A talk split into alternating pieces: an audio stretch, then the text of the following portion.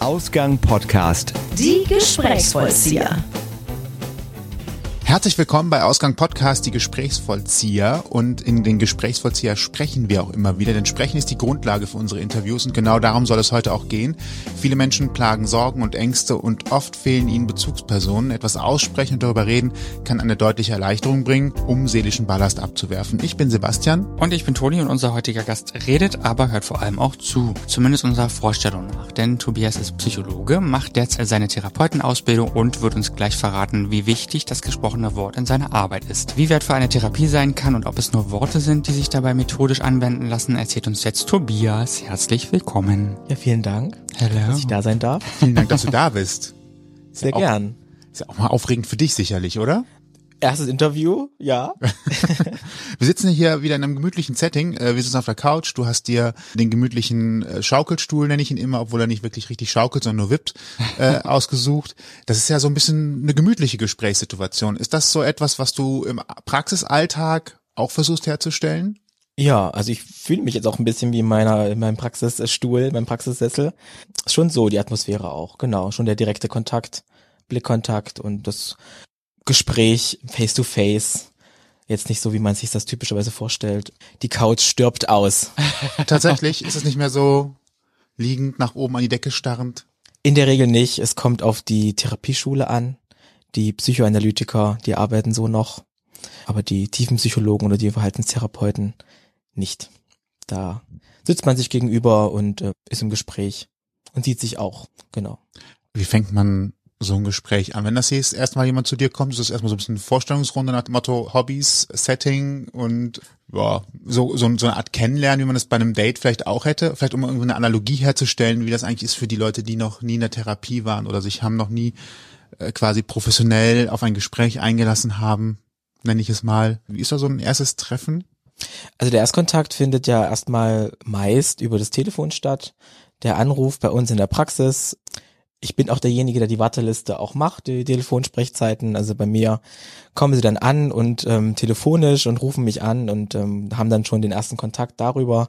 Dann werden die gröbsten Daten erfasst, ähm, der Name, Geburtsdatum, ähm, worum geht es grob. Gibt schon Therapieerfahrung, welche Krankenkasse, genau. Und dann wird dann schon die Warteliste damit bestückt mit diesen groben Daten. Und wenn dann das äh, Erstgespräch, die Sprechstunde stattfindet, geht's dann schon auch ins Detail. Ich stelle mich vor, ich als Therapeut, die Patienten können auch Fragen stellen, haben dann sozusagen die einmalige Chance, mich auch kennenzulernen. Und das ist auch meine, die, die letzte Chance, sage ich immer so aus Spaß. Nee, das nicht, aber ich stelle mich vor und wenn die Patienten Fragen an mich haben, mein Werdegang und so die beruflichen Seiten darf gern gefragt werden. Und im Erstgespräch geht es tatsächlich nur ums Kennenlernen. Wie ist die Chemie? Und man gibt einen groben Abriss über die Therapie, wie das abläuft, dem Patienten, erklärt so ein bisschen, äh, wie die Stunden stattfinden, wie die Therapie generell ablaufen wird, dass sie eine, Ahnung davon haben, was auf sie zukommt, dass sie mich kennenlernen und dass sie möglichst ein gutes Gefühl bekommen, ja, dass sie sich öffnen können, vertrauensvoll. Und das ist so das Ziel. Eine Prognose von meiner Seite aus ist dann natürlich wichtig zu stellen, für mich auch. Wie ist die Prognose? Ist es vielleicht ein Patient, der erstmal in die Klinik müsste? Ist er zu instabil, vielleicht auch suizidal? Also gar nicht führbar für die ambulante Praxis. Das muss ich einschätzen. Suizidalität und genau. Das ist ja das eine Extrem, gibt auch das andere Extrem, dass man eigentlich sagt, es ist schön, dass Sie sich gemeldet haben, aber ganz im Ernst, schlafen Sie mal drei Nächte drüber und wir, wir reden vielleicht darüber, wenn es wirklich schlimmer wird oder wenn Sie andere Symptome haben, weil das jetzt gerade vielleicht in einem Stadium ist, wo man sagt, da kommt man eigentlich so normal drüber weg. Also gibt es auch solche gegenteiligen Mhm. Empfehlungen?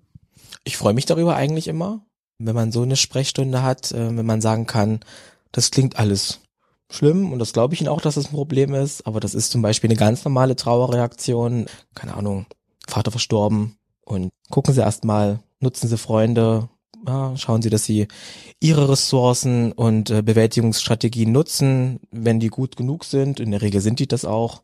Man darf nicht äh, alles pathologisieren. Ja, und da ist dann wichtig, auch dem Patienten zu sagen, es geht ihnen schlecht, aber es ist keine Depression.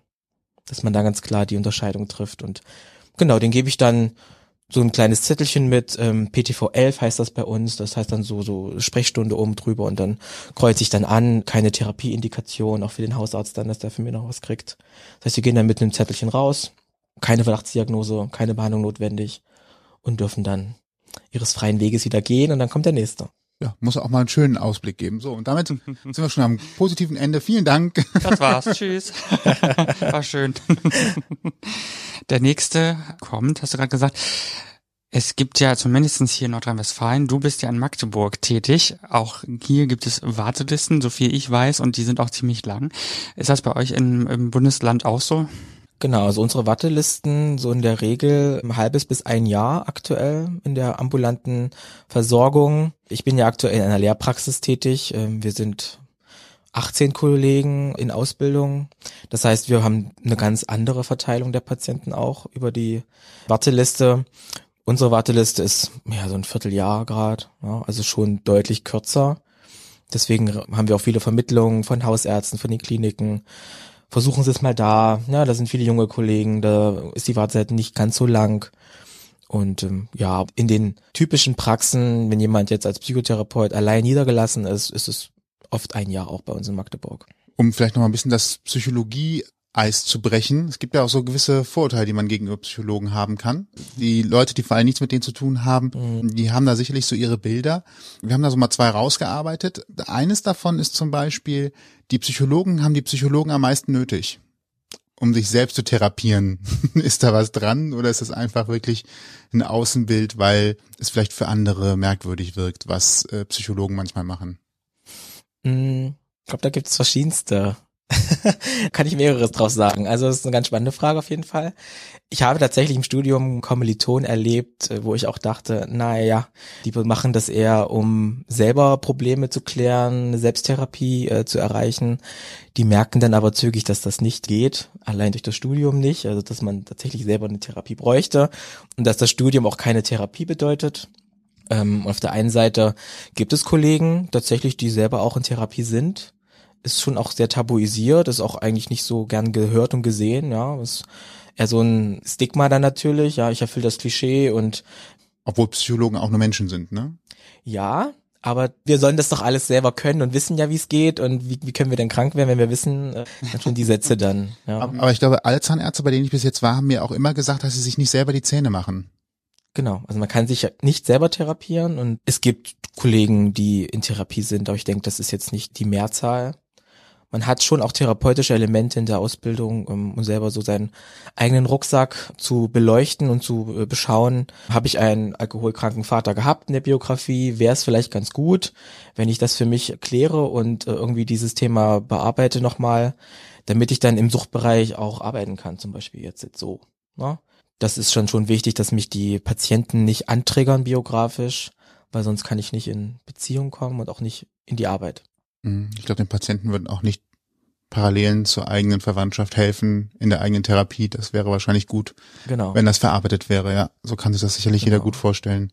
Anderes Vorteil, Psychologen im Freundesumfeld manipulieren immer ihre Freunde und analysieren die ganze Zeit, was da eigentlich passiert und fangen dann an, da auch äh, ja. über Umwege einzugreifen.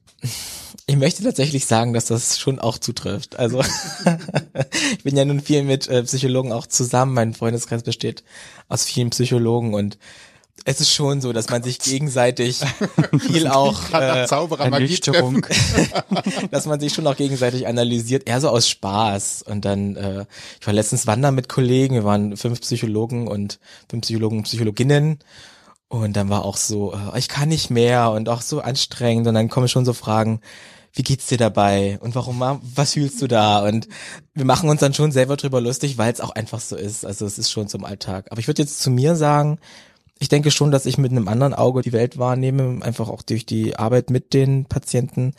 Ich versuche aber, das schon zu trennen. Also ich analysiere jetzt nicht die ganze Zeit und bin auch gern mal einfach im Zug und höre Musik und äh, mach Shutdown und muss nicht alles mitkriegen. Also ich bin auch gerne mal allein für mich, ohne dass ich jeden analysieren muss und mit jedem interagieren muss.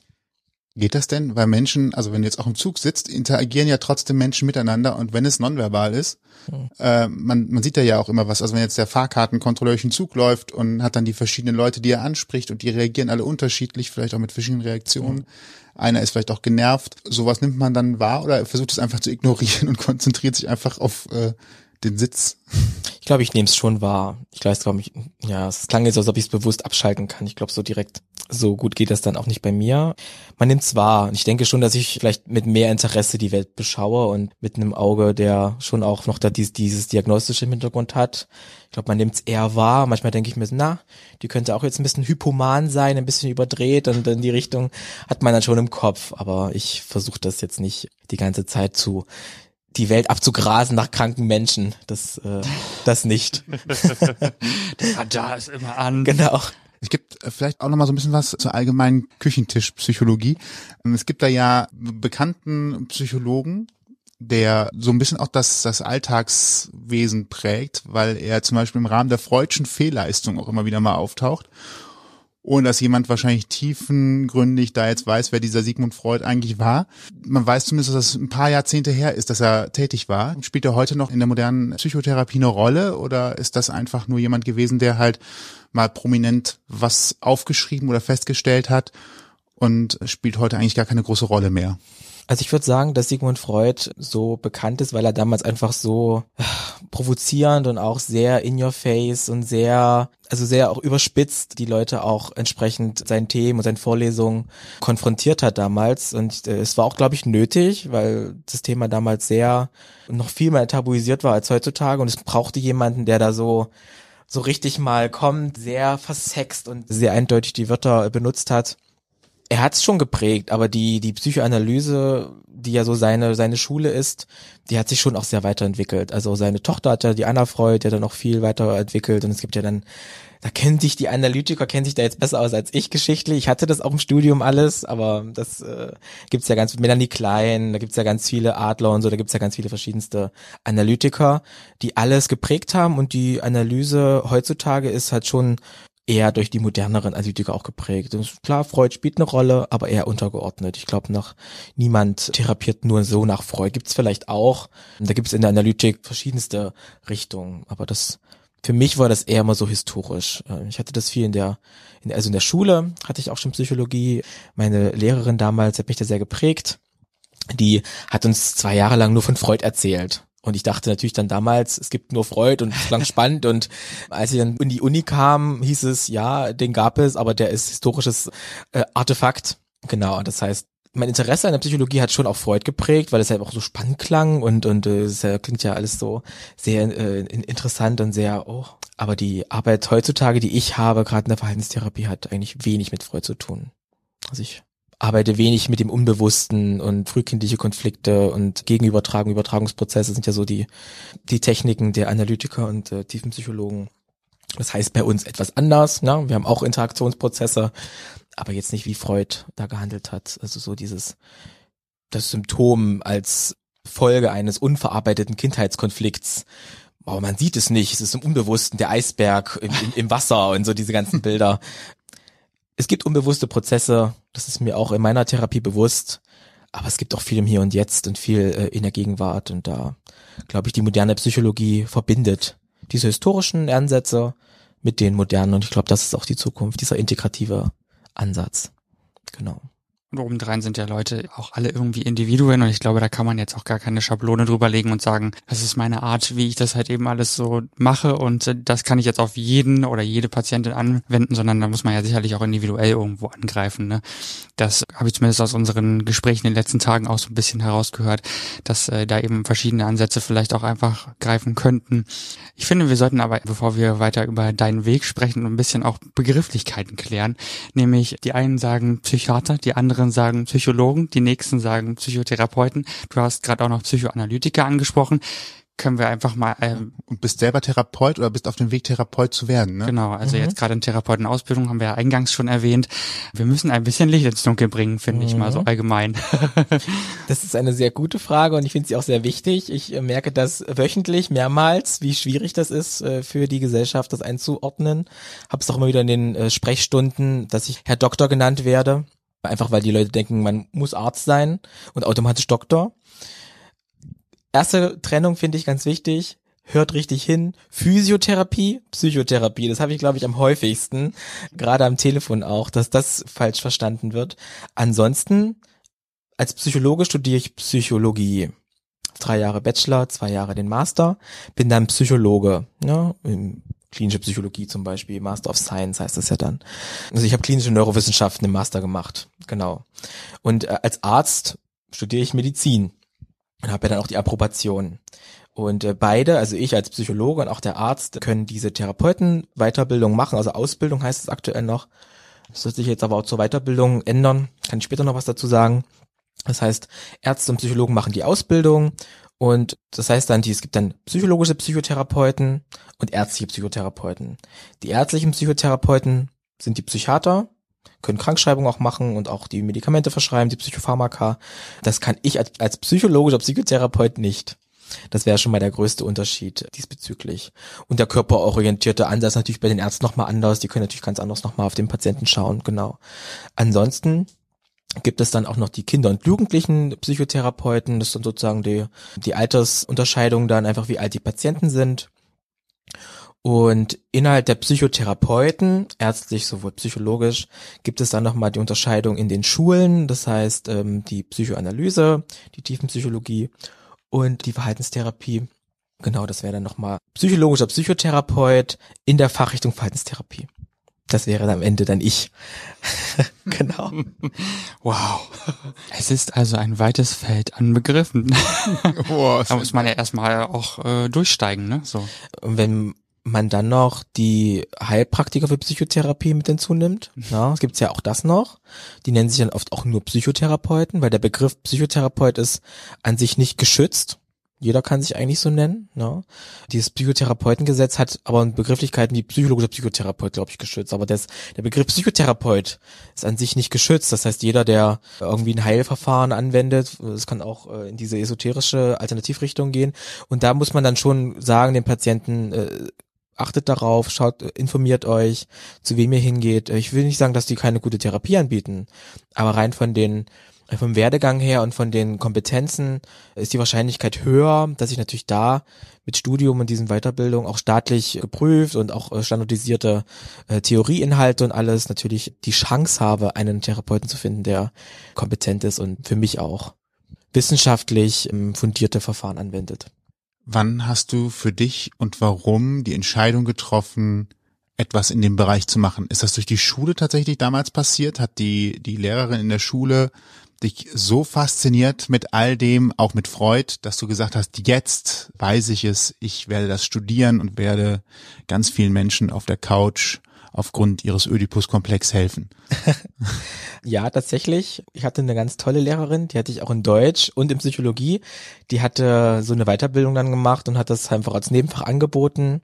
Ich konnte es auch als mündliches Prüfungsfach letztlich dann auch machen für mein Abitur. Und ich hatte, ich glaube, es war zehnte, elfte, zwölfte Klasse drei Jahre also ähm, Psychologie ging es halt viel um diese historischen Dinge. Ähm, wir haben spannende Filme geguckt, die irgendwie nachts auf Videokassette aufgezeichnet wurden von ihr.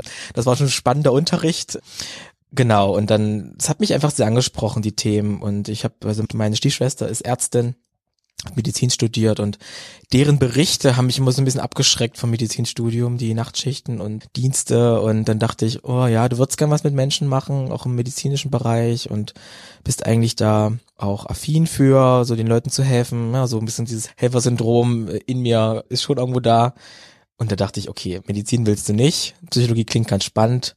Und ich habe dann direkt mit 18 eigentlich gewusst, nach dem Abitur, direkt dann das Studium ich habe da kein Findungsjahr in Australien gebraucht, um zu wissen, was ich im, was ich im Leben machen möchte. Hat mir ein bisschen Zeit erspart. Auch das hat seine Berechtigung, ein Total. Jahr, ne? Total. Aber schön, dass du den Weg dann auch direkt so straight sozusagen gehen konntest, ohne jetzt für dich auch viel Zeit zu verlieren. Ne? Ich meine, die Ausbildung dauert ja jetzt auch noch mal ein paar Jahre dann im Endeffekt. Genau, ja. Welche Stationen gibt's dann so im Studium? Also wir haben schon gehört, es geht ein bisschen um Geschichtliches, dann wird's vielleicht auch mal um Menschen gehen. unter Umständen mhm. und wie sie ticken, verschiedene Typen. Was sind denn die Studien, äh, was ist, was sind so die Studieninhalte? Wichtig erstmal noch für alle, Psychologie ist ja eines der wenigen noch mit äh, Numerus Clausus. Äh, das heißt, man sollte schon ganz gutes Abitur haben, um da reinzukommen, sonst kommt man nicht lange auf Wartelisten und muss dann Wartesemester abwarten. Ansonsten die Anfangszeit, die Grundfächer waren allgemeine Psychologie, da ging es viel um Lerntheorie, Konditionierung, operante Konditionierung, diese ganzen ganz wirklichen klassisch typischen Ursprungsverfahren, wo die Psychologie auch herkommt, sehr trocken, Rattenexperimente viel in den Vorlesungen gehabt und so. Äh, ja, daran erinnere ich mich immer so ein bisschen nicht so gern, aber die spannenderen Sachen waren Sozialpsychologie, klinische Psychologie. Sozialpsychologie forscht viel zu Rassismus zum Beispiel oder generell wie so, so Gruppendynamiken, Mobbing, so war so ein Thema. Klinische Psychologie, die Klassiker, Depression, Ängste. So habe ich dann auch so mein Interesse für diesen klinischen Pfad auch gesehen. Man hat halt auch viel Statistik. Direkt Punkt eins. Ähm, man braucht Mathe. Man braucht Mathe. Das war, glaube ich, auch für mich so der Berg, den ich erklimmen musste, aber es ging, es war jetzt nicht so schlimm. Also es war, war okay. Die Dozenten versuchen schon, einen da gut durchzukriegen. Also ich rate eigentlich jedem, sich nicht davon abschrecken zu lassen, wenn das Interesse an Psychologie besteht, man kommt durch die Statistik. Das war so für viele so make it or break it. Oh, ich habe keinen Bock auf Statistik. Es ist ein großer Studieninhalt. Das auf jeden Fall. Diese Einschätzung, Fragebögen, Untersuchungen, die Studien, dass man die einfach kritisch einschätzen kann und auch zu wissen, was nutze ich für mich später in meiner Praxis, dass man da einfach die, ja, die Gütekriterien der Tests gut einschätzen kann letztlich, aber der Weg dahin ach, war schon, war schon trocken manchmal in den Vorlesungen. Aber an sich ist das Studium sehr abwechslungsreich. Man nimmt selber viel an Experimenten teil für die oberen Semester dann, selber so ein bisschen Versuchskaninchen. Das war eigentlich ganz, ganz spannend. Genau. Und dann spezialisiert man sich ja dann im Master. Ich hatte jetzt in, in Magdeburg die klinische Neurowissenschaft, es gab noch die kognitive Neurowissenschaft und die Umweltpsychologie. Es gibt ja verschiedenste Masterstudiengänge. Und Neurowissenschaft beschäftigt sich dann mit dem mit der Funktionsweise des Gehirns oder?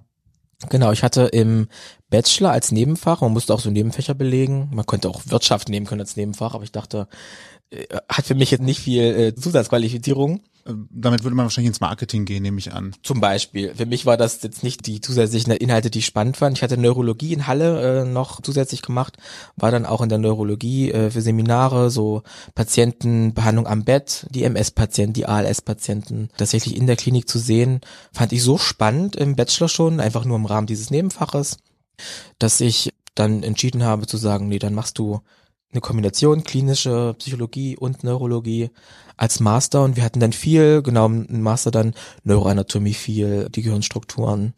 Was passiert, wenn ich den, keine Ahnung, Hippocampus irgendwas schädige oder wo sitzen die Emotionen, limbisches System, all das, dass man so die ganzen Hirnstrukturen kennt. Ja, das fand ich, fand ich sehr spannend auf jeden Fall. Hat mit meiner Arbeit jetzt aktuell nie, nichts mehr zu tun, aber. Ich wollte gerade fragen, denkt man darüber nach, in welchem Teil des Gehirns hat er jetzt gerade diese Antwort hervorgekramt?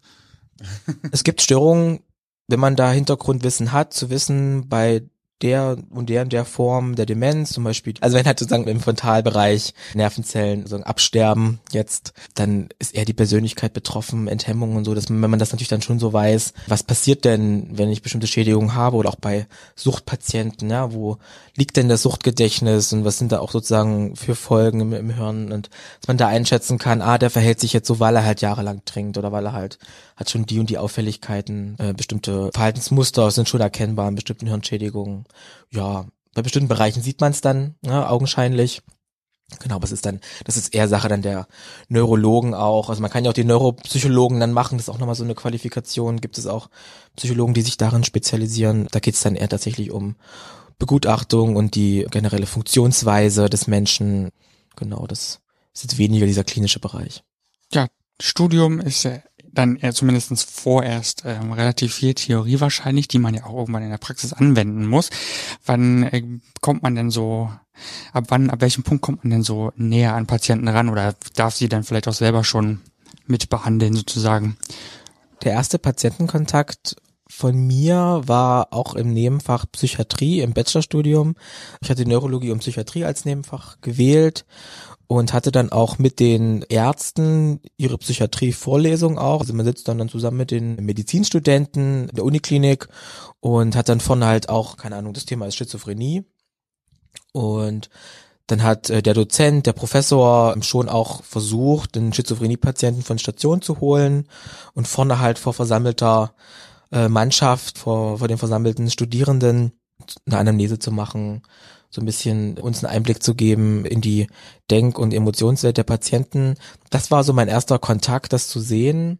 Man muss Praktika machen im Rahmen des Studiums, ähm, im Bachelor und auch im Master. Habe ich beide in der Psychiatrie gemacht, in Halle und Magdeburg. Und da als äh, Praktikant hatte ich viel Glück. Ich hatte tolle Betreuer, die mich äh, viel äh, hospitieren lassen in den Gesprächen. Ich war in Einzelgesprächen teilweise dabei, natürlich mit den Patienten äh, Zustimmung, ja. In den Gruppentherapien saß ich dabei und äh, habe so den Ablauf mitgemacht. Es war ganz gut. Man hat keine Verantwortung und man sitzt so dabei. Eigentlich, äh, wenn ich jetzt rückblicke, es war sehr entspannt. Da habe ich so, hat man so die ersten Einblicke, also in den äh, studentischen Praktikas. Genau. Und dann im Rahmen der Ausbildung wenn man dann den Therapeuten hinten dran hängt, da ist es sowieso Pflichtinhalt, 1800 Stunden in der Klinik äh, zu verbringen, davon mindestens 1200 in der psychiatrischen Einrichtung und 600 können auch Reha oder andere oder Beratungsstellen sein. Meine ganzen Stunden in der Klinik gemacht. Und da hat man natürlich dann als Psychologe in Ausbildung, PIA, oder Psychologe im Praktikum, PIP, sind so beides die kleinen Abkürzungen davon, die PIPler, so wurden wir mal genannt, die Psychologen im Praktikum, äh, für ein Aufwandsentschädigungsgehalt von verschwindend gering, was habe ich bekommen, nach irgendwie 400 Euro im Monat für 30 Stunden die Woche. Nach fünf Jahren Studium. Das ist nicht besonders viel.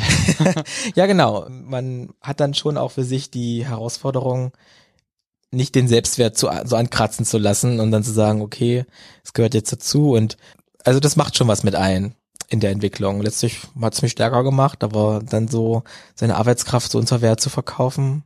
Und man macht schon viel als Pippler. Also ich hatte da auch Einzelgespräche schon. Ich habe die Gruppentherapien teilweise auch gemacht, wenn man die Kollegen, also die, die Stationspsychologen nicht da waren, die waren auch teilweise alle in Ausbildung, nur schon vorangeschritten und hatten ja dieses Praktikumsjahr schon hinter sich.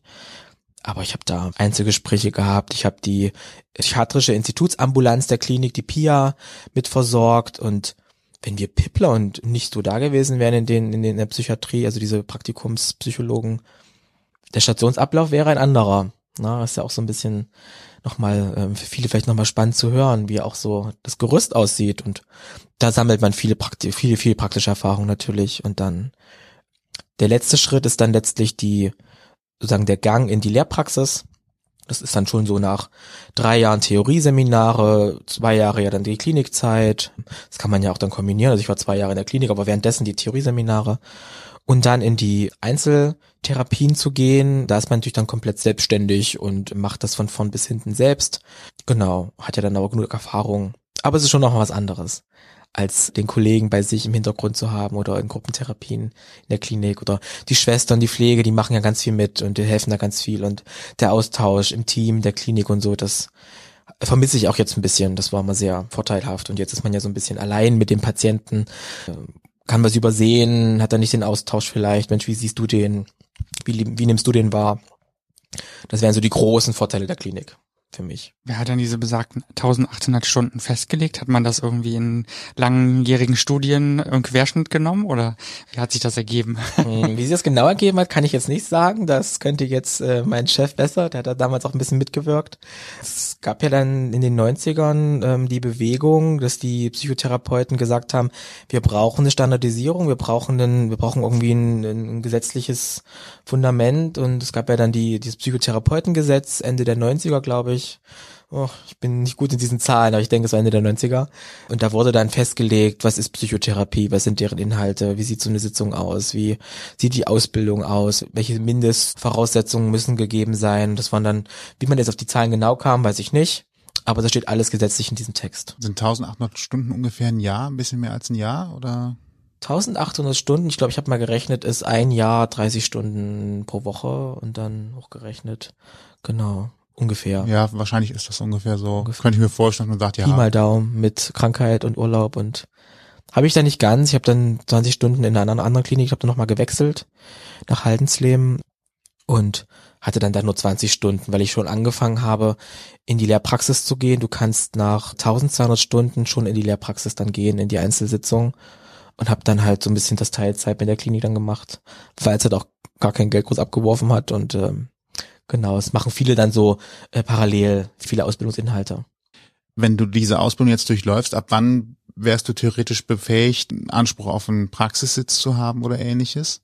Oder dich selbstständig in Anführungsstrichen zu machen? Man ist ja in dem Sinne ja nur selbstständig, dass man, glaube ich, sich um Plätze bewerben muss, mhm. wo dann äh, die Kassen entsprechend auch äh, einem das Geld dann dafür geben, dass man das macht. Mhm. Ähm, was, welchen Schritt muss man da gehen? Bis wohin muss man da quasi voranschreiten? Die, die staatliche Prüfung letztlich. Ja, nach, wenn du alle Inhalte fertig durch hast, das wären diese 1800 Stunden Klinik, 600 Stunden Theorie, Seminare, dann sind es noch 150 äh, Supervisionsstunden, also so, man redet ja auch mit einem Supervisor über seine Therapien, Selbsterfahrung, das wären so diese eigentherapeutischen Inhalte.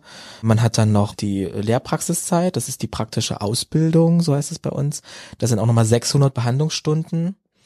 Und dann kommen noch 930 Stunden freie Spitze dazu. Freie Spitze ist irgendwie so, ach, das sind so Nebendinge wie Fortbildung, nochmal so eine Entspannungsfortbildung oder Zusatzstunden in der Klinik, wenn ich mehr gemacht habe oder alle Vor- und Nachbereitung, Literaturstudium und so.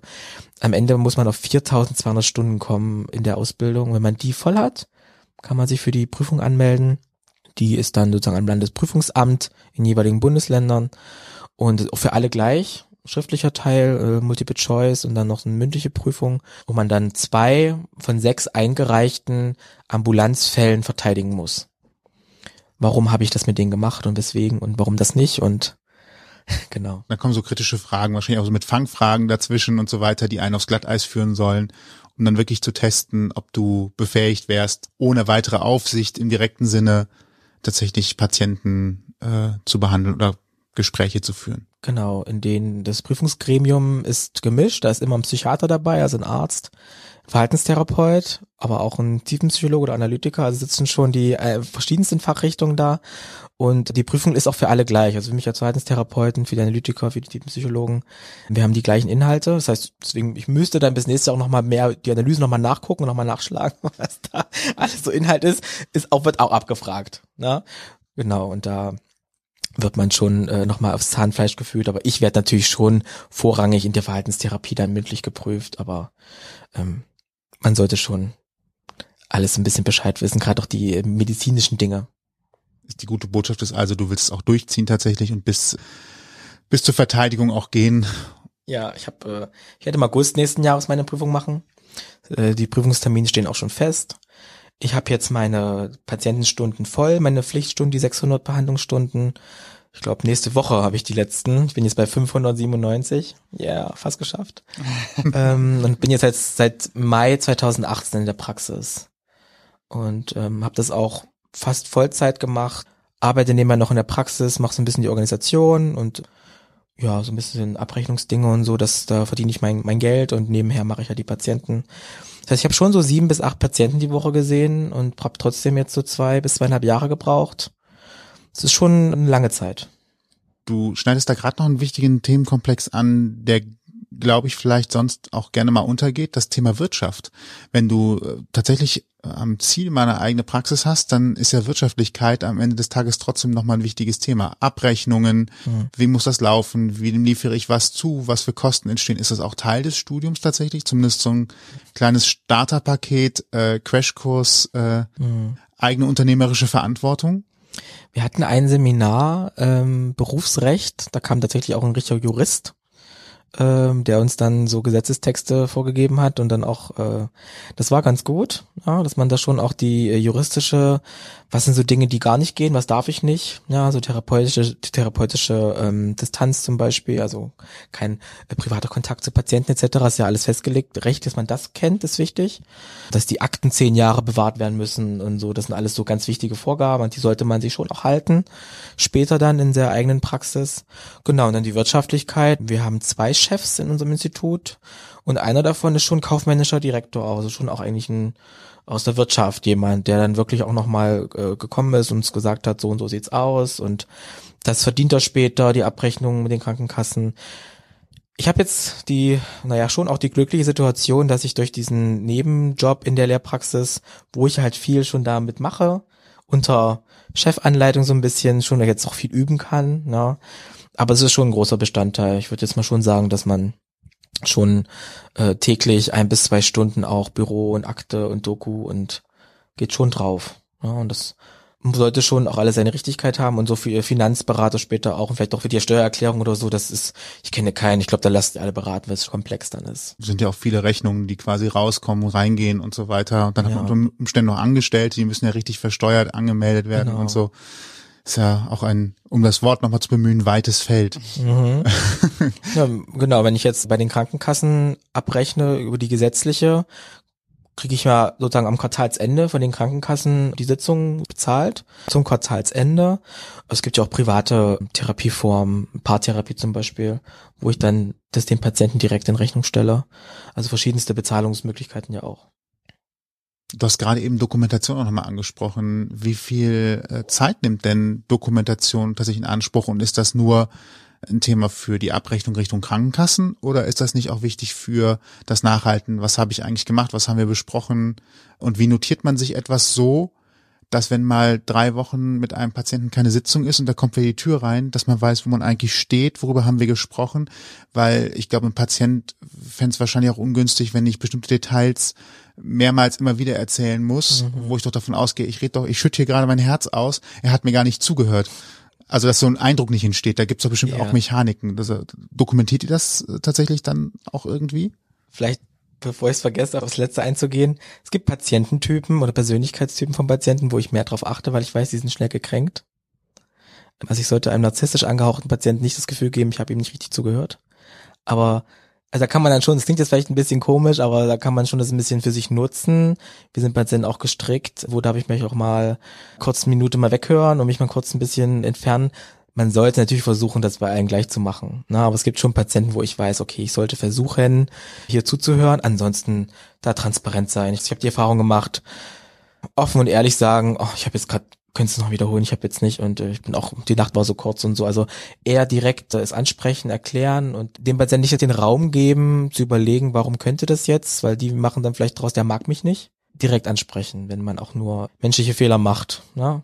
Und äh, zu Doku, ich dokumentiere so, dass ich versuche, während der Sitzung schon mitzuschreiben, während der Therapie, es gibt Situationen, wo ich es dann weglasse. Also wenn ich merke, emotionale Situation, äh, es, es wird geweint, das ist irgendwie gerade ein intimer Moment, ganz verletzlich, dann versuche ich schon da auch im Blickkontakt da zu sein, nicht zu schreiben, die Patienten durch Schreiben das Gefühl zu geben, es interessiert mich nicht, was du erzählst. Ähm, habe mittlerweile auch ganz gut für mich das Schreiben ohne hingucken gelernt. So, das sieht natürlich dann aus wie Hahn auf dem Mist.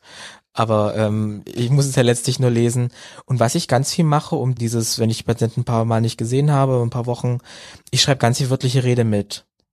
Also ich schreibe eigentlich wenig Interpretierendes mit.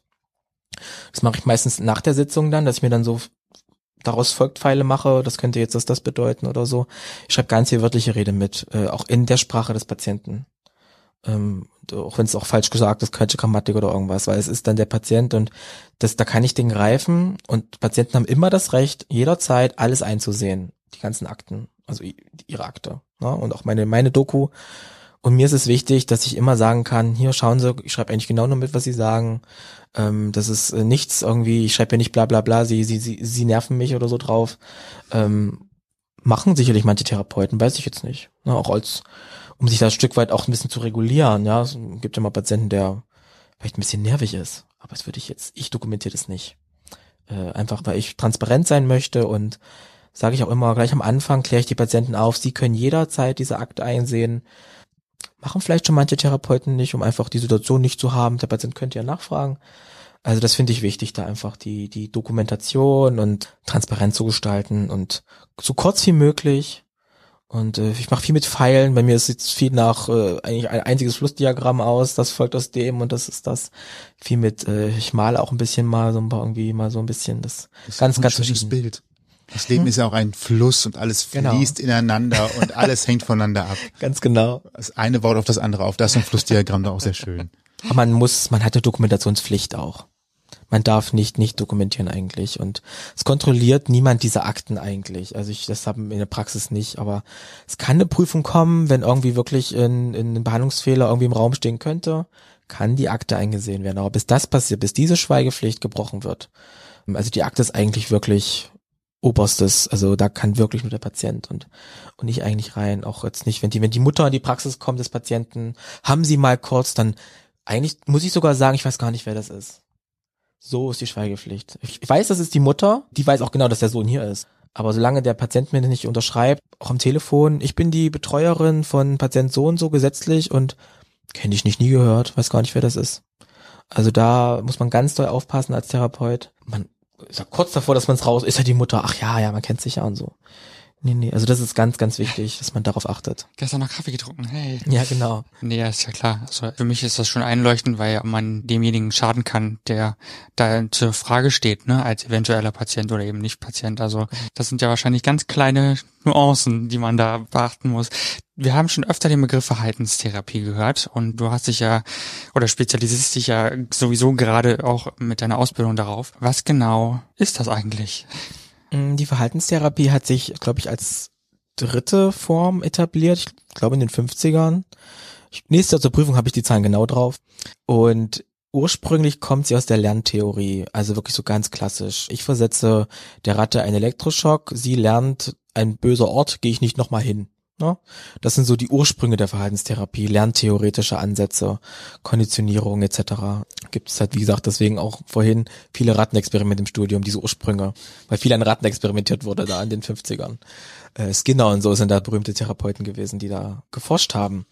Letztlich hat die Verhaltenstherapie über die Jahre gewisse Wellen durchgemacht, so nennen wir das, zweite, dritte Welle. Die zweite Welle war die kognitive Welle wo dann sozusagen die Gedanken dazu kamen und da auch äh, kognitive Techniken, kognitive Umstrukturierung, Alice, Beck sind da so Psychologen, die da äh, ganz viel Arbeit gemacht, ABC-Modell sind so Techniken, die Kognition, also Gedanken im Vordergrund haben. Und dann die dritte Welle wäre die emotionale Welle, Achtsamkeit, so ein Begriff. Also über die Jahrzehnte hat sich die Verhaltenstherapie entwickelt, weniger wie die anderen beiden, die Analyse und die Tiefenpsychologie, die sind dann doch eher in ihren historischen Schuhen, sind, ich werde sicher gerügt von denen, die hören, die Tiefenpsychologen sind, aber man hat schon das Gefühl, dass die ein bisschen rigider sind in ihren Strukturen und die Verhaltenstherapie. Eigentlich kann man so sagen, das, was wissenschaftlich gut wirkt, macht die Verhaltenstherapie. Und ich glaube, das ist für mich, was mich auch angetriggert hat, positiv. Ich kann alles machen. Also die Verhaltenstherapie hat die Schematherapie sozusagen nochmal etabliert. Das ist schon noch so ein Bindeglied zwischen Tiefenpsychologie und Verhaltenstherapie, so über Beziehung, auch Kindheit, das innere Kind und so. Also schon, das heißt, Verhaltenstherapie bietet mir die Möglichkeit eigentlich so zu arbeiten, wie es der Patient braucht. Wenn es wirklich mal einen Patienten gibt, der sagt, ich würde gerne über die Mutter reden, was ja eigentlich so ein analytischer Begriff ist, die Mutter, na, so da wirklich dann freut, dann kann ich das auch machen. Aber trotzdem kann ich mit verhaltenstherapeutischen Begriffen auch dann darüber reden. Und ich glaube, das mag ich in der Verhaltenstherapie. Sie ist so über den Tellerrand schauend und äh, integriert das, was funktioniert, ist offen für vieles. Das werfen uns natürlich die anderen Schulen vor. Ihr klaut uns ja alles und gibt ein anderes Etikett und verkauft es als eures. Ich denke, Verhaltenstherapie ist so, äh, was sie halt erreichen möchte, ist ein Ansatz Psychotherapie. Wenn der Patient sitzt da und der kriegt dann das, was er braucht. Ne? Und das ist, glaube ich, die Zukunft. Könnte nicht ein relativ umschreibender Begriff einfach sein, das Beste aus allen Welten zur Hilfe des Patienten oder des Gesprächspartners? Genau, genau so. Ich habe ja auch viele Tiefenpsychologen als Bekannte, Freunde. Da tauschen wir uns auch aus und ich merke halt auch, dass in den meiner Generation da nicht mehr diese Abgrenzung ist, diese Klickenbildung ja fast schon, ja, diese Gruppenbildung, wir Analytiker und ihr Verhaltenstherapeuten. Wir tauschen uns aus. Eine Kollegin von mir, die ist Tiefenpsychologin, die sagt auch, Natürlich, ich arbeite auch Verhaltenstherapeut. Ich schreibe das nicht, nicht so in die Doku. Der Patient kriegt auch bei mir mal ein Wochenprotokoll mit, wo er mal aufschreiben muss, was er den ganzen Tag so treibt. Na? Ist ja ganz klassisch verhaltenstherapeutisch. Aber dann riech halt doch in die Übertragung. Ich glaube, da ist diese junge Generation meine sehr offen für die integrativen Ansätze.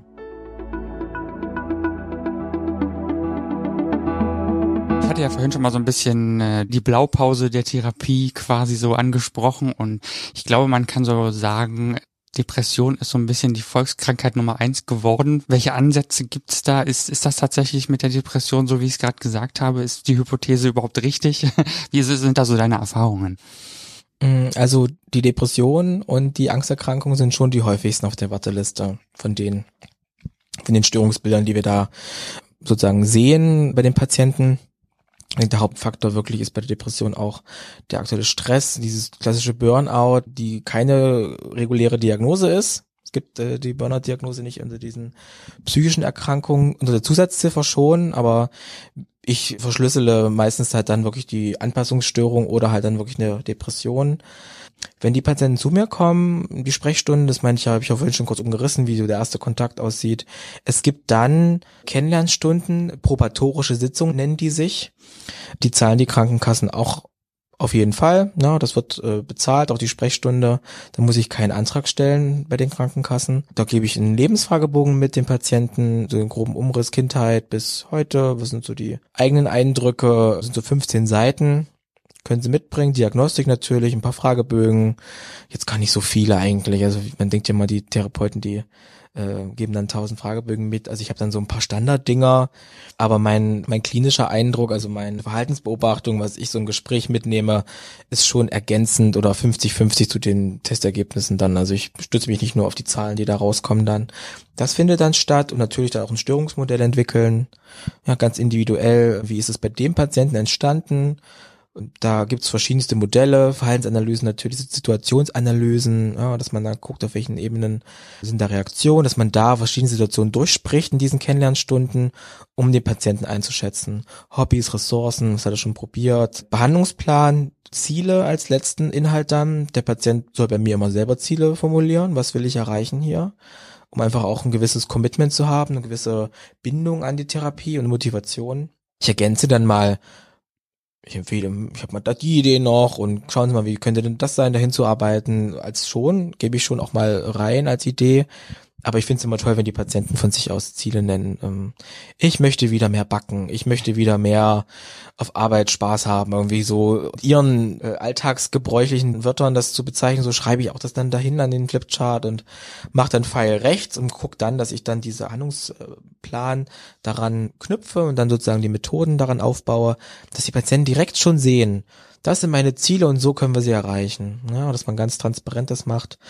In der Regel die Grundsäulen der Depressionsbehandlung nach Leitlinie, gibt es ja auch Leitlinien für die Behandlung, ist schon am Anfang der Aktivitätsaufbau ganz verhaltenstherapeutisch, dass man schaut erstmal mit Wochenprotokollen und wie ist das Aktivitätsniveau, was mache ich so in der Woche, welche Tätigkeiten und wie geht's mir vor allen Dingen damit? Und dass man dann schaut, welche anderen Aktivitäten können noch etabliert werden. Na, vielleicht ein bisschen mal ein Spaziergang, mal jenes, mal das. Ähm, dass man sozusagen da über das Verhalten, deswegen auch Verhaltenstherapie, erstmal einen Einfluss hat auf die Gedanken und Gefühle. Na, wenn ich jetzt sage, ich habe ein Tief und äh, zwinge mich so ein bisschen zu einem Spaziergang und merke dann beim Spazierengehen, okay, ich bin nicht mehr ganz so traurig, meine Gedanken sind auch echt nicht ganz so dunkel und dass man über diesen verhaltensaktivierenden Ansatz dann sozusagen die anderen Bereiche wechselwirkungsmäßig beeinflusst.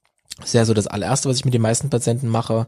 Kommt halt so ein bisschen drauf an, wie aktiv die schon sind. Es gibt auch Depressive, die jeden Tag äh, total alles machen, also wo es andere Defizite gibt. Die kognitive Arbeit, ja, meistens dann wirklich so der innere Kritiker, der perfektionistische Ansatz, sich selber abwerten, diese typischen Denkfehler der, der Depressiven auch, ähm, alles ist dunkel, alles ist schlecht, ich kann gar nichts, äh, immer ist alles doof, immer bin ich dann dieses immer und nie und äh, sowieso. Dass man das dann über Gesprächstechniken, sokratischen Dialog, hat auch Sokrates damals auch so erfunden, beziehungsweise etabliert. Deswegen heißt es auch nach ihm, dass man mal nachfragt, okay, wie oft ist das denn wirklich? Ja? Und haben Sie denn Beweise für diesen Gedanken?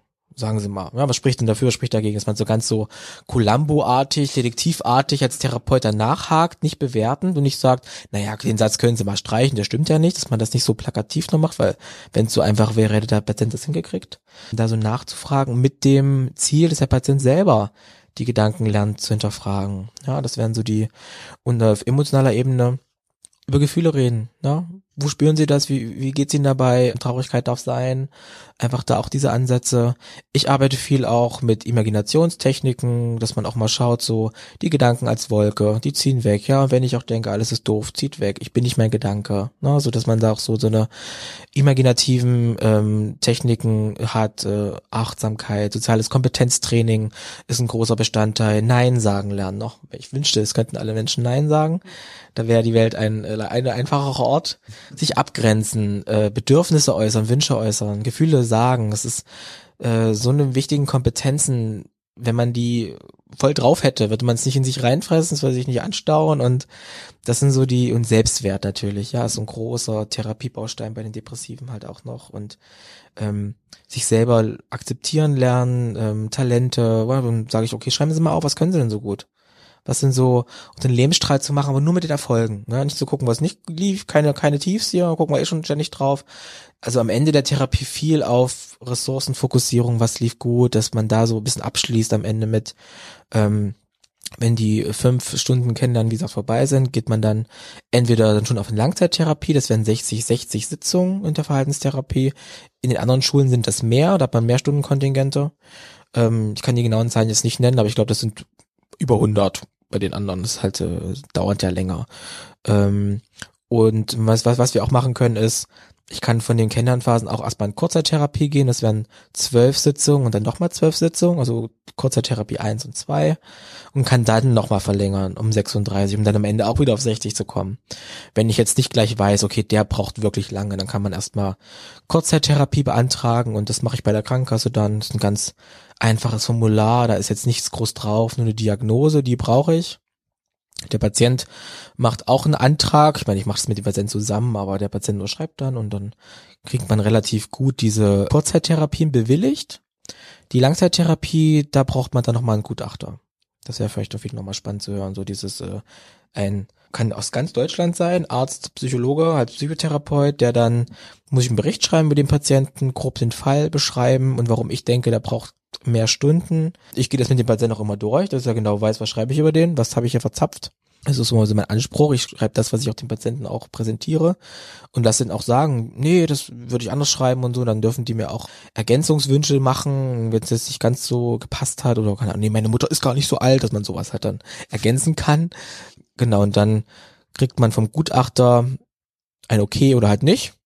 Und die Krankenkasse muss sich nach dem richten dann. Das ist das Verfahren dann, wie man dann die Therapien ähm, bewilligen kann. Dauert halt ein bisschen, es muss dem Patienten bewusst sein, dass das halt seine Bearbeitungszeit auch braucht. Einen Monat hat der Zeit, der Gutachter so in der Regel. Genau, und am Ende der Therapie ist, denke ich, ganz wichtig, eine Verabschiedungszeit, ja, dass man guckt, wie geht's danach weiter. Rückfallprophylaxe, das ist ganz wichtig. Frühwarnsymptome, woran erkenne ich, dass es mir schlecht geht? Dass er selber zum Experte seiner Störung wird, sage ich immer. Ja, und ich mache mal ein ganz schönes, vielleicht so als Abschluss jetzt nochmal dazu, äh, wenn der Patient zu mir kommt, am Anfang auch so dieses Behandlungstechniken, wie, wie sieht Therapie aus, sage ich immer, stellen Sie sich vor, die Psychotherapie oder was ich hier mache, ist wie so ein Supermarkt, ja. Ich bin da in der Kasse und alles, was ich ihnen anbiete, sind so die Produkte, sie kommen da rein und gucken mal so ein bisschen, schlendern so ein bisschen durch und ich biete ihnen ganz viel an und sie können aber gucken, was auf sie zutrifft, was auf sie passt. Sie nehmen sich raus, alles können sie eh nicht nehmen, weil sonst wäre der Wagen zu voll, sie kommen also gar nicht weg. Und es sind mehrere Kunden hier und jeder nimmt sich, was er braucht und der eine fährt drei Runden und kommt nicht dazu, sich wirklich mal ins Tun zu geben und ich sitze da und äh, kassiere gerne ab, aber ich warte halt auch. Und wenn dir, wenn meine VT-Konsum nicht passt, dann können sie gerne in andere gehen. Es gibt auch andere Angebote, dass man das so ein bisschen den Patienten auch gibt, so als Bild. Ihr entscheidet, ihr guckt, was ihr anbietet. Ähm, ist nicht mein Bild, es ist plagiert von der ganz tollen Psychologin Vera Birkenby, leider schon verstorben. Lohnt sich auf jeden die, Fall. Genau. Auf YouTube da, anzugucken. da mal reinschauen. Das ist ein Bild, das haben wir im Studium alle für uns übernommen. Ähm, bietet sich wunderbar an, den Patienten so die Psychotherapie nahe zu bringen. Da kann eigentlich jeder was mit anfangen. Kann ich äh, selber als ganz prophylaktisch schon mal erkennen, habe ich jetzt so eine Verstimmung, die zwei Tage geht, oder bin ich wirklich depressiv? Also kann man da schon selbst für sich eine Entscheidung quasi herausnehmen? Mm, Ist ja immer noch mal ein Unterschied, ob ich depressiv bin oder eine Depression habe. Ich kann einen Tag depressiv sein, stimmungstief, kein Antrieb, traurig sein, negative Gedanken, das geht. Die Depression ist halt wirklich auch von der Zeit abhängig. Ja, also die, das Kriterium ist wirklich so zwei Wochen lang durchgängig, sich schlecht fühlen, ohne, ohne hoch. Das ist wichtig, dass man da nochmal genau schaut, wie sind da auch diese Zeitkriterien und dass nicht ein schlechter Tag automatisch eine Depression bedeutet. Das ist schon nochmal anders. Ich rate von so Selbsttests eigentlich ab. Macht's ja, aber es ist eher, es schürt eher die Ängste und es schürt eher das Problem. Geht zum Hausarzt, sind doch, viele sind auch gut geschult, geht zu jemandem hin, der irgendwie auch Ahnung hat und das ist nochmal abprüfen. Ähm, in der Regel kann man da ganz gut für sich, glaube ich, sich äh, schützen, indem man da äh, keine Eigendiagnostik macht. Ähm, Man kann also sagen, auch da geht wieder die Blaupause gibt es nicht, die man da drüber legt und alles ist so, wie es da vielleicht auf dem, im Text steht. Also wenn man jetzt selber mal aus eigener Erfahrung googelt, äh, Krankheiten googelt oder sowas, dann mhm. kommen da ja auch immer komische Sachen raus. Gut. Du sagst gerade auch schon, dass ein Austausch sehr wichtig ist. Jetzt hast du ja auch sicherlich viele Gespräche und aus manchen Gesprächen mit Patienten äh, in der Therapie geht man auch raus mit einem Gefühl von da muss ich gerade selber nochmal drüber nachdenken. Wie wichtig ist ein Austausch mit Kollegen oder gibt es Ansprechpartner, eine Art Supervision oder ähnliches, die du regelmäßig in Anspruch nehmen kannst, um vielleicht auch bestimmte Sachen für dich mhm. zu verarbeiten? Genau, also im Rahmen der Ausbildung ist es äh, Pflicht sogar, Supervision zu nehmen. Bei mir ist das so organisiert, dass mein Lehrpraxisleiter automatisch auch mein Supervisor war. Ja, man hat aber mehrere Supervisoren auch. Das ist jetzt halt für die Lehrpraxiszeit mein Supervisor, für die Einzeltherapien. Und da gehe ich alle vier Stunden hin, meistens so einmal im Monat. Das heißt, alle vier Patientensitzungen sollte ich diesen Patienten supervidieren, dann eine Unterschrift mehr abholen von ihm. Das sind dann wieder die Nachweise für die Prüfungsämter dann, alles schön gemacht, alle Unterschriften äh, wie das halt so ist, die Scheinsammlung. Und dann gehe ich hin, wir besprechen die Patienten kurz. Bei manchen sage ich, es läuft. Habe ich wenig dazu zu sagen. Bei anderen nehmen wir uns die Zeit. Ähm, es geht dann viel darum, wie es mir geht in der Therapie, was der Patient mit mir macht. Ähm, vielleicht auch Möglichkeit, mich abzugrenzen, den Patienten vielleicht auch zu entlassen, zu sagen, nee, das ist jetzt hier nicht mehr richtig und also auch so nachzu, dass er auch nachhakt, der Supervisor, ist das noch das Richtige? Ist das wirtschaftlich? Plaudern Sie nicht eigentlich nur mit den Patienten? Also, dass man da auch mal so kritische Nachfragen von außen bekommt. Ähm, ist das wirklich noch indiziert? Ist das wirklich äh, noch notwendig, die Therapie? Man neigt ja als Therapeut dazu, dann schon zu sagen, ich habe die Ahnung, ich weiß genau, was ich mache. Und da ist es wichtig, dass man den Blick von außen hat und da sich austauschen kann und nochmal hört, Mensch, schauen Sie bei dem Patienten nochmal da und da, das könnte wichtig sein. Mein Supervisor hat so viel Berufserfahrung, kann ich ja nur von profitieren. Ich tatsächlich profitiere sehr viel von Intervision, also mit Kollegen auf einer Ebene. Natürlich auch alles möglichst datenschutzmäßig, Jan. Ja, bei uns in der Praxis geht's. Dass wir eine Warteliste haben, die, da, da geht es, aber da tausche ich mich viel aus mit den Kollegen. Mit dem Kaffeepäuschen, ne? Einfach mal oh, ich bin jetzt hier und denn, das war jetzt so anstrengend und oh, es war sehr emotional, ich habe jetzt richtig mitgeweint und das war richtig schlimm und sowas halt, dass man da einfach da ist, überredet. Oder was hast du da, Mensch, Arbeit bleibt, du hast doch was ganz Tolles und ich habe das Neues gelesen und so, dass man da halt sich austauscht und Psychohygiene, nennen wir das, betreibt mit den Kollegen. Und wie macht man das später, wenn man eine eigene Praxis hat? Da muss man sich dann selbst und privat dann einen Supervisor suchen. Da kriegt man keinen gestellt, man sucht sich den und der kommt eine Stunde und stellt dann die Stunde in Rechnung. Ne, so wirklich so eine Dienstleistung. Ist, glaube ich, keine Pflicht, tatsächlich. Man hat, glaube ich, nur später die Fortbildungspflicht, wie es die Ärzte ja auch haben, dass man Fortbildung machen muss. Also Supervision finde ich, egal wie alt man ist, egal wie erfahren. Jeder Patient ist anders. Und gerade wenn ich schon 30 Jahre lang im Geschäft bin, wäre es wichtig, da nochmal jemanden drauf gucken zu lassen.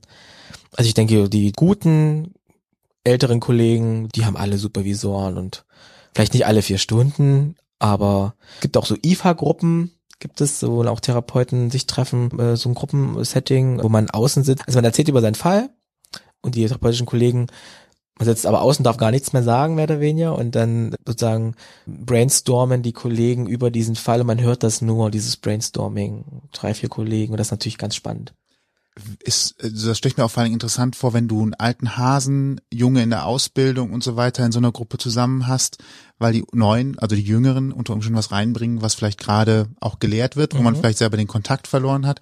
Die Älteren bringen etwas aus der beruflichen Praxis mit rein mhm. und man sowas mitkriegt. Das finde ich ein sehr spannendes Modell, was vielleicht auch für andere Berufe durchaus, je nachdem, was man macht, nochmal, noch mal ganz interessant ist für Problemstellungen mhm. auch allgemeiner Art, weil man da nochmal so ein bisschen Input bekommt und sich nicht angegriffen fühlen muss, sondern einfach nur sieht, wie gehen andere damit um und kann ich da was für mich adaptieren. Finde ich einen spannenden, einen spannenden Ansatz genau. tatsächlich. Ich denke auch, dass man da, ich habe auch Patienten von meinem Chef übernommen auch, wo er meinte, ich komme gar nicht mit denen klar, ich komme nicht in Beziehung, ja, man muss ja auch als Therapeut wissen, welchen Patienten kann ich nicht, sich da auch gut abgrenzen, das ist auch wichtig.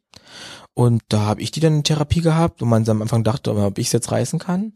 Aber gemerkt habe, ich bin halt erstens jünger, ich habe andere Inhalte, ich habe anderen Background, andere Biografie, ich bin ein anderer Typ, ja, die Beziehung ist eine andere. Ich bin eher der nette Therapeut, würde ich mich jetzt mal bezeichnen. Ich drücke dreimal das äh, Äuglein zu und ja, da komme ich vielleicht auch eher mit äh, Patienten klar, wo andere Therapeuten vielleicht dann schon lange die Hutschnur platzt und da viel strenger sind und so. Gibt ja verschiedenste Therapeutentypen dann auch. Und auch welche Erfahrungen du gemacht hast. Mein erster richtiger Kontakt war mit älteren Patienten, auf der Gerontopsychiatrie, mit Demenzpatienten und so. Das prägt dich ja schon auch dieses geduldig sein und Zeit geben und Zeit lassen und irgendwie. Also ich kann gut mit älteren Patienten natürlich dadurch total, weil dieses Jahr mich natürlich gut geprägt hat. Ne, und das können manche vielleicht nicht. Und dann, dass man da halt im Austausch bleibt, noch sagt, oh, ich habe da diesen Patienten jetzt ich glaube, der ist bei dir ganz gut aufgehoben. Das ist für später auch wichtig, dass man da sich vernetzt hat. Vielleicht auch sagt, okay, der hat jetzt eine Sexualstörung. Ich habe einen tollen Kollegen, der da Experte ist. Sie gehen wieder dahin. Na, dass man da auch sein hohes Ross verlässt und sagt, ich jetzt nicht, der vielleicht. Und das ist, glaube ich, ganz wichtig, dass man da, weil dann der Patientenfokus da ist und nicht die narzisstische Erhöhung des Therapeuten durch den Patienten. Ich wollte gerade sagen, das setzt natürlich auch voraus, dass man selber in der Lage ist, äh, genau. da tatsächlich abzugeben. Das ist ja, mhm. je nachdem, wie man so gesettelt ist, äh, sicherlich auch schwierig, wenn man das auch als, also man darf es nicht als Niederlage für sich selber genau. verbuchen. Ich glaube, das ist die große Kunst, einfach dann des Abgebens, sondern zu sagen, mhm. es geht ja um den Patienten, dass ihm geholfen wird. Genau. Da ist die Tür, die wahrscheinlich mehr Glück verspricht. Also ein Satz zu hören als Patient, ach, ich bin auch nur ein Mensch, ich, ich weiß auch nicht, wie sie es machen sollen. Das sind gute Sätze. Da haben sie einen ganz guten Therapeuten. Ja, also diese, ich erzähle ihnen jetzt, wie ihr Leben zu laufen hat, ähm, wäre ich vorsichtig. Das sind dann so kleine Kriterien, die ich immer den Patienten, auch wenn sie sagen, Mensch, das können Sie mir empfehlen, worauf kann ich achten, dass man sich sicher fühlt, äh, vertrauensvoll und vor allen Dingen auch, dass man das Gefühl hat, ist auch nur ein Mensch da drüben. Ja, und wenn ich frage, wie soll ich mich verhalten, was soll ich, soll ich mich trennen? Ja, so eine ganz klassische Frage, soll ich mich trennen? Wenn dann mein Therapeut sagt, ja bitte, äh, wäre ich ganz schnell aus der Therapie, so, dann sollte man ganz schnell gehen, weil das ja nicht äh, der Ansatz ist. Therapie ist nicht Beratung und Lebenscoaching, sondern der Patient äh, letztlich wird nur begleitet ne, und nicht irgendwelche Empfehlungen, irgendwelche äh, Lebenspläne werden nicht vorgegeben. Und die Therapeuten, die halt selber sozusagen ihren eigenen Selbstwert über diese Arbeit stabilisieren ne, und narzisstisch vielleicht auch ein Stück weit sind, viel Wertschätzung, viel Anerkennung bekommen, die neigen natürlich dann zu sagen, ich, ich weiß ja genau, was der Patient braucht und gebe ihm da die einfachen Lösungen. Machen Sie es mal so und so und dann machen Sie mal das. Ja, kaufen Sie sich einen Hund. So. Alles schon gehört. Das sind so gruselige Patientengeschichten dann. Genau, da sollte man drauf achten. Vor allem, wenn jemand gerade mit seinem Leben überfordert ist, vielleicht nochmal zu sagen, übernehmen Sie noch ein Stück zusätzliche Verantwortung für ein Tier sicherlich auch, äh, ja.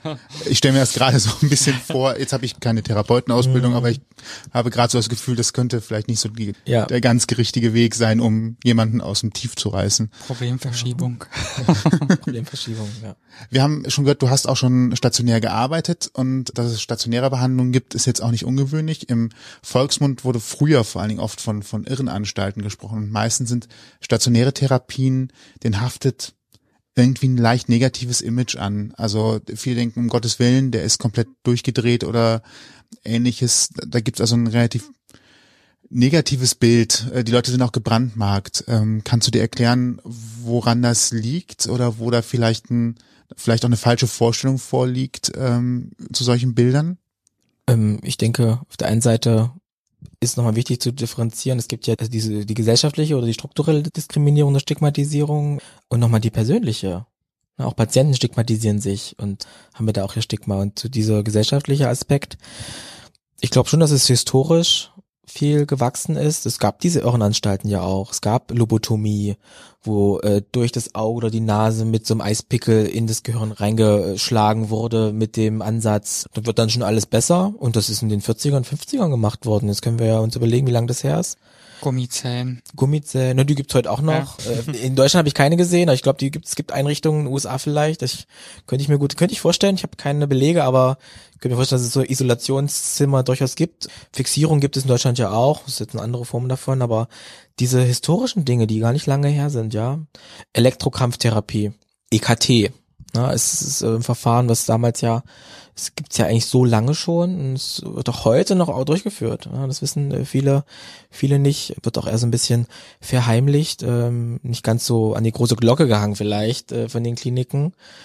habe ich selber miterlebt, wie das Patienten auch, also therapieresistenten Patienten, wo alles probiert wurde, medikamentös, äh, gesprächspsychotherapeutisch, ähm, da wird heutzutage immer noch auch, äh, weil es wirkt, ja, man weiß nicht genau, wie es wirkt, aber es wirkt, das ist immer noch so ein Verfahren, so ähm, irgendwie geht's, macht irgendwas, Reset, wird angewendet und ich denke, es ist so, so viel schon so Vorteile sind, die Medien benutzen es ja auch, Horrorfilme etc. Ja, also Stephen King gibt's ja so Filme und American Horror Story und so, Ja, das sind genau. ja alles so, so Serien, haben wir alle gesehen, haben wir alle ganz toll gefunden, so funktioniert es nicht, aber ich glaube, es hat auch schon so einen gewissen Faktor. Das ist spannend, das ist myst- mystisch, das soll so sein. Vielleicht ist es auch so ein aufrechterhaltendes, man möchte es auch gern so sehen und das ist eigentlich nicht so spannend ist und dass die Patienten da hinkommen, normale Station, ihr Zimmerchen haben, da Schwester Brigitte auf sie wartet und da eine Einweisung macht und dann und dann gibt's Essen und dann und dann ist Visite und dann und dann ist Gruppe und aber es gibt halt schon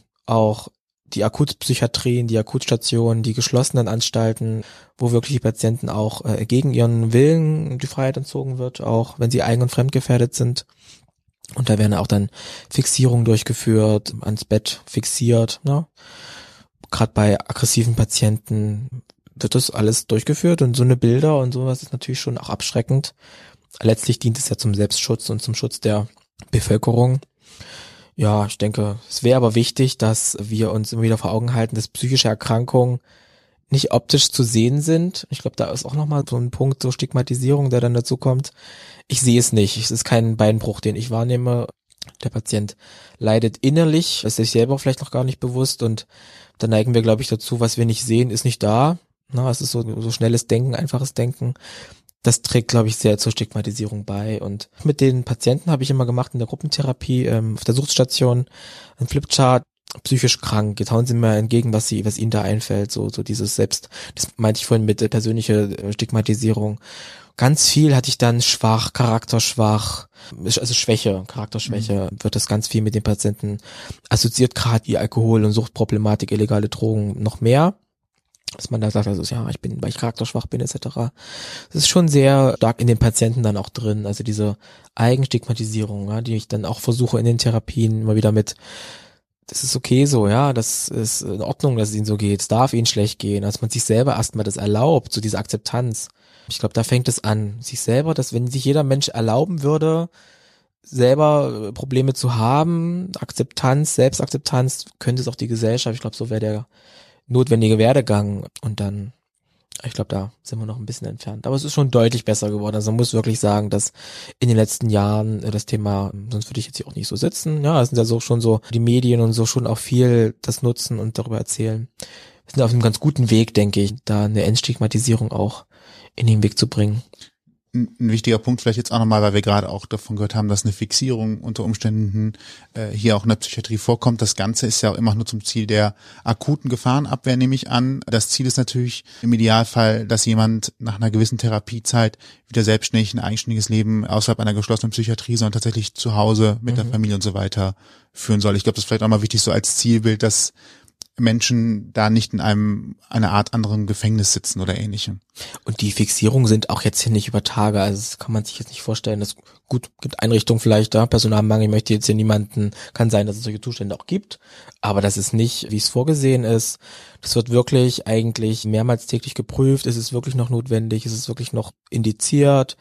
Und die Patienten kommen zur Stabilisierung auf die Akutstation, werden da wirklich medikamentös eingestellt und gerade wenn jetzt der Psychotiker einen psychotischen Schub hat und sagt, die Aliens sind nicht, sind nicht mehr, ich muss alle, ich muss alle irgendwie umbringen und runterkommen, stabilisieren, ja, da aus dieser, aus dem Wahn raus und dann werden die auch so schnell es geht auf die offene Station verlegt. Also das ist immer das Ziel, akut, Schutz, Schutz, Stabilisierung, offene Station, äh, dann sozusagen dann noch längere Therapiezeit, da wirklich die Stabilisierung nochmal, dann tagesklinisch vielleicht, also teilstationär, um da ein Stück weit den Alltag wieder reinzukriegen und dann ambulant. Also wäre jetzt der der Werdegang und irgendwann wirklich die Selbstständigkeit, Eigenständigkeit und da ist immer das Ziel, diesen Wechsel möglichst auf diesen Wege zu bringen.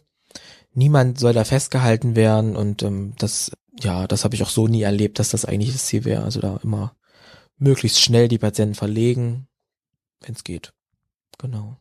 2020. Ein Jahr voller Ereignisse.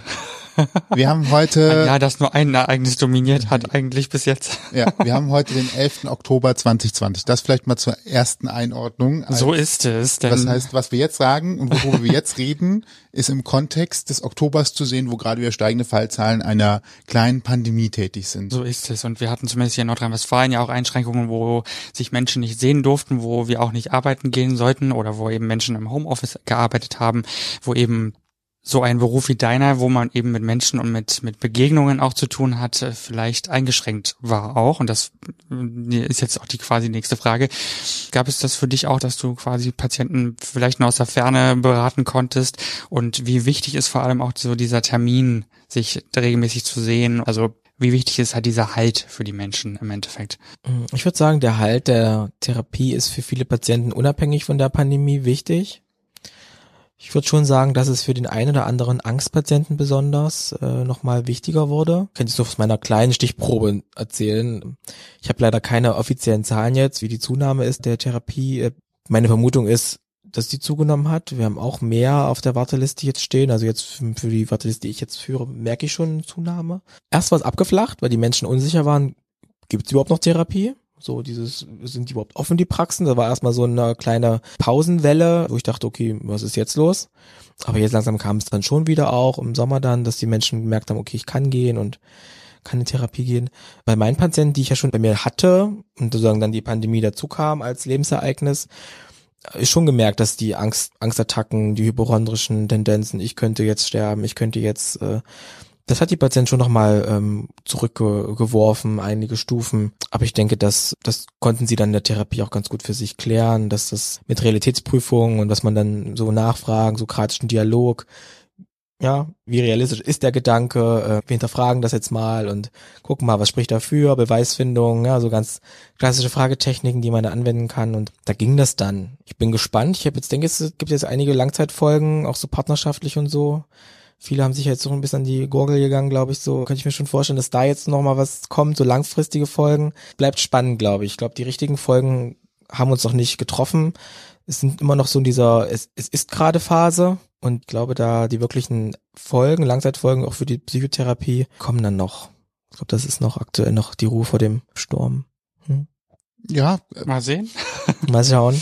Man, man neigt ja dazu, zumindest aus nicht wissenschaftlicher Sicht dazu, dass man das Gefühl hat, dass auch mehr Menschen mhm. tatsächlich komisch reagieren oder mit dieser Situation auch unter Umständen nicht nachvollziehbar umgehen. Von daher ist, glaube ich, die Vermutung nicht schlecht zu glauben, das wird nochmal die eine oder andere Überraschung für den einen oder anderen im persönlichen Umfeld oder aber auch im großen Umfeld bereithalten. Genau, wenn man es jetzt aus gesamtgesellschaftlicher Sicht sieht, da diese Prozesse auch aus psychologischer Sichtweise. Ich glaube, das hat einiges mit uns gemacht jetzt in der Gesellschaft und da die Dynamiken werden nochmal sich etwas drehen und ändern und wir sind eh von Stress und Überforderung geplagt als Gesellschaft. Das ist ja so der Stress ist, glaube ich, so der aktuelle Tumor der Gesellschaft, der alle irgendwie krank macht. Dem einen mehr, dem anderen weniger, je nachdem. Und das ist, glaube ich, das, was auch die Pandemie am ehesten jetzt nochmal verursacht hat, auf psychischer eben dieses, dieses Rausreißen aus der Struktur, aus der Routine, nicht zu wissen, was, was ist morgen, habe ich morgen noch einen Job, kann ich morgen meine Gaststätte noch öffnen, was ist nächstes Jahr? Und den Menschen dieses, dieses Gefühl der Planung zu nehmen, das ist, glaube ich, was die Menschen so sehr verunsichert und Ungewissheit, Verunsicherung da neigen dann die Menschen dazu, sich entweder zurückzuziehen, da sozialer Rückzug und dann wirklich dieses depressive, ängstliche Reaktion oder wirklich dann in die, in die Offensive zu gehen mit jetzt muss ich alles ändern und es geht so gar nicht weiter und dann, was wir so kennen. Ja. Das kommt, glaube ich, noch auf uns zu.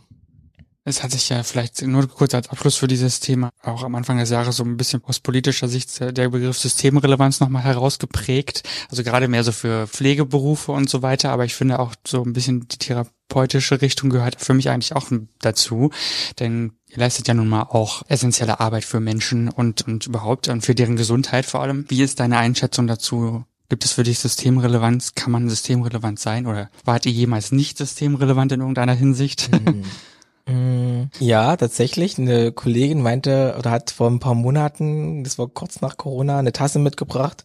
Da steht drauf, ich bin systemrelevant auf ihrer Kaffeetasse. Haben uns das mal darüber amüsiert. Und das hatten wir dann auch als Thema in der Gruppe. Hm. Ich, ich sehe mich eigentlich als Therapeut eher als stabilisierender, aufrechterhaltender Faktor. Schon relevant im System, aber eher in dieser Funktion. Ich glaube tatsächlich, dass diese Berufe, die wir nicht so mitkriegen, eher die Grundsäulen sind. Das klingt jetzt vielleicht total äh, total geschämt, kitschig, aber die Putzfrau, die morgens kommt und die man nicht sieht, oder der Müllmann oder die, die Krankenschwestern, die die Patienten morgens waschen, anziehen, fertig machen und mir in den Raum setzen, schieben am besten noch. Hier ist Herr Müller so und so und äh, der ist jetzt hier schon äh, stinkt nicht mehr, wunderbar. Ähm, das ist ja das, wo ich gemerkt habe, auch als Therapeut, ja, ich habe eine wichtige Arbeit und ich glaube auch, dass äh, das nicht einfach jeder machen kann. Das auf jeden Fall. Nur jetzt wegen der Kompetenz, aber auch auf emotionaler Ebene, ja. Genau, auf der Seite denke ich schon, dass ich relevant bin, ja. Aber ich denke nicht, dass ich relevanter bin als die kleine Putzfrau auf einer anderen Ebene vielleicht. Einfach jeder hat so seine Aufgabe. Und ich glaube, da ist wichtig, dass jeder so, auch diese kleinen Berufe, die Pflegeberufe wieder mehr die, die sich relevanter fühlen wieder, wirklich als System relevant, weil die sind es tatsächlich. Wenn die wegbrechen, habe ich auch keinen Job mehr. Ebenfalls, wenn ich in der Klinik arbeiten würde zum Beispiel. Ne? Oder wenn jetzt ähm, die Sekretärin, die die Abrechnung machen in den großen Praxen oder irgendwas. Ich kann wegen ihr toll meinen Tag planen und äh, kann meine Patienten sehen ich glaube schon, dass das äh, nochmal wichtig ist zu betrachten. Das ist doch ein schöner Schlussgedanke Find ich tatsächlich. Auch. auch für alle nochmal zu schauen, Ja. wen er eigentlich unsichtbar Systemrelevantes hat, von dem er eigentlich profitiert, um vielleicht mal drüber nachzudenken, ob nicht vielleicht ein nettes Merci oder eine Flasche Ja. Wein oder was auch immer Oder ein, ein nettes, nettes Entgegenkommen wäre. Oder ein simples Danke. Hilft auch manchmal. Oder einfach ein Merci. Es klingt ja, klingt ja viel Merci ist schöner. auch schön, ja. Es gibt natürlich auch andere Sachen. Äh, Genau, andere. Schokoladenhersteller wie Milka oder sonst wer. Genau. Also ich hätte jetzt eher das, äh, ich hätte jetzt eher das französische Wort für Danke, aber äh, Ich weiß, aber wir müssen, wir wollen ja natürlich jetzt äh, keine. Es gibt sehr viele verschiedene Schokoladenmarken, die, mit denen man Danke sagen kann. Genau. ja, alle lecker, alle super. Kein Product Placement. Nein. Vielen, vielen Dank für deine Einblicke in Ja. äh, einen Bereich, der für die meisten, wenn sie noch nicht in der Situation waren, eine Therapie in Anspruch zu nehmen, sicherlich auch neu war und auch hoffentlich Absolut. geöffnet hat, dazu zu sagen, ich habe hier schon seit längerem ein größeres Problem, ich glaube, ich muss mit jemandem drüber reden, die Hemmschwelle dafür ges- gesenkt hat, sich auch Hilfe zu suchen. Wenn ich das erreicht habe, dann freue ich mich. Ähm, ich kann nur allen sagen, ruft an, je eher, desto besser. Das ist mit allen Krankheiten, so auch mit den psychischen. Lasst es nicht chronifizieren, fresst nicht in euch hinein, ihr seid nicht alleine damit. Das auf jeden Fall. Und es gibt ganz viele tolle Therapeuten da draußen, die wirklich auch gute Hilfe leisten und wo man wirklich nochmal einen richtigen Schub in die Lebensqualität machen kann. Traut euch und ähm, es ist, ist keine Schande und es ist keine Charakterschwäche. Das sind doch schöne bestärkende Worte. Absolut. Vielen, vielen Dank für Ich deinen danke. Einblick. Dankeschön. Wir verzichten an dieser Stelle auf Hinweise in den sozialen Medien, nicht, dass du überschüttet wirst mit Kontaktanfragen und spontane Diagnosen, Na? die du in einer dreizeiligen Nachricht dann äh, geben sollst. genau. Genau, also Wer Werbung machen muss ich tatsächlich in meinem Beruf nicht.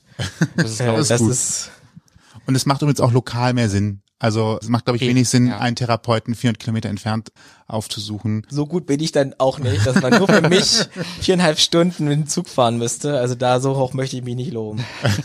genau, es gibt ja in jedem Bundesland kompetente Kolleginnen und Kollegen, die du hast. Ich kann ja mal gucken, ob ich was Allgemeines finde, also ein paar allgemeine Links finde, beziehungsweise dann auch nochmal Telefonnummern, wo man sich erst dran wenden kann. Also diejenigen, die da an, an der Telefonleitung sitzen, die wissen sowieso, wohin sie einen dann verweisen können oder auch erstmal selber ein bisschen beraten können. Also das ist, ähm, ne, wir geben gerne Links, aber wir sind jetzt sowieso keine Vermittlung von entsprechenden Personen. Das ist, äh, Aber ne? am ehesten, äh, am ehesten empfehle ich die Krankenkassen anzufragen. Ja. Die geben einen meistens auch Hinweise oder die Kassenärztliche Vereinigung, die KV. genau. Auf deren Webseite gehen, eingeben Psychotherapie, dann kriegt man einen Umkreis auch Namen und dann sieht man auch, was haben die für eine für eine Fachrichtung, für eine Vertiefung.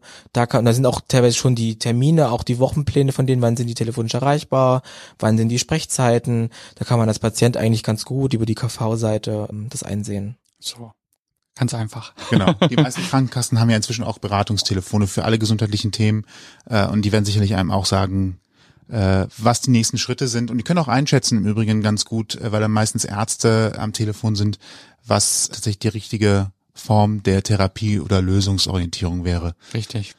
Das ist so der kleine medizinische Hinweis ohne medizinisches Fachwissen. Ja. Von unserer Seite aus zumindest. Ja. ja. Falls euch diese Folge gefallen hat und ihr mehr hören wollt, dann findet ihr uns unter den bekannten Streamingdiensten und natürlich überall da, wo es Podcasts gibt. Richtig. Und wir freuen uns, wenn ihr uns folgt, abonniert. Das kostet nichts und dann verpasst ihr auch keine weiteren Folgen mehr. Und wenn ihr Feedback habt, dann schreibt uns gerne über ausgangpodcast.de beziehungsweise mail at ausgangpodcast.de. Alle Infos zu dieser Folge könnt ihr auch nochmal im Blogpost nachlesen auf ausgangpodcast.de. Und uns bleibt jetzt nur noch zu sagen, ich bin Toni. Und ich bin Sebastian und vielen Dank an Tobias. Für deine Zeit und diese Vielen schönen Dank. Worte und äh, diesen kleinen Exkurs in die Psychologie vor allem auch. Sehr gern. Ich danke euch. Schön war's. Danke. Das Und euch, ich viel, auch. Genau. und euch vielen Dank fürs Zuhören. Ja, bleibt gesund. Bis bald. Bis bald. Tschüss. Tschüss. Ausgang Podcast. Die Gesprächsvollzieher. Deine Interviewreihe mit Menschen, die spannende Geschichten erzählen. Mit deinen Gastgeber Sebastian und Toni. Kostenlos anhören auf www.ausgangpodcast.de. Folgt uns auf Instagram unter Ausgang Podcast.